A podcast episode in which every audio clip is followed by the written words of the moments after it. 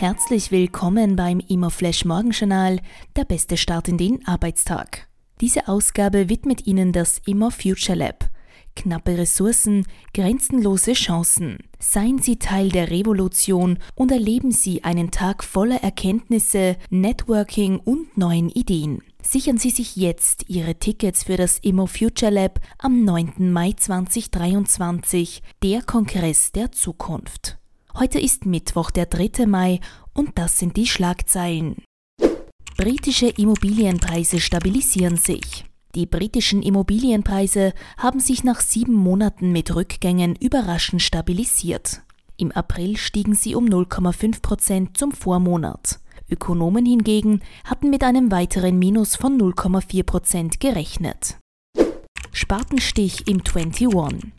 Kürzlich fand der Spatenstich für den Central Hub sowie die offizielle Eröffnung des Innovation Hubs und der Hochgarage im Quartier 21 von Bondi Consult statt. In diesem Rahmen wurde Anton Bondi auch das ÖGNI-Vorzertifikat Platin für den Bau übergeben. Die spannendste Meldung heute. Nachfrage nach Wohnbaukrediten weiter rückläufig. Die Nachfrage nach privaten Wohnbaukrediten ist weiter rückläufig. Der Rückgang ist aber moderater ausgefallen als in den beiden Quartalen davor. Für das zweite Quartal 2023 gab es eine weitgehend unveränderte Nachfrage, wie die ÖNB zu den Ergebnissen ihrer vierteljährlichen Umfrage über das Kreditgeschäft unter den führenden Instituten mitteilte.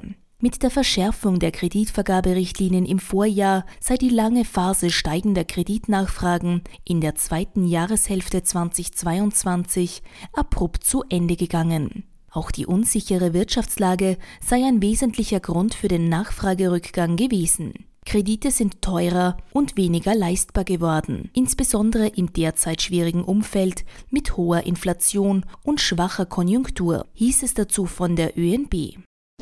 Das waren die wichtigsten Informationen zum Tagesbeginn. Mehr dazu und was die Branche heute sonst noch bewegen wird, erfahren Sie wie gewohnt ab 14 Uhr auf www.imoflash.at.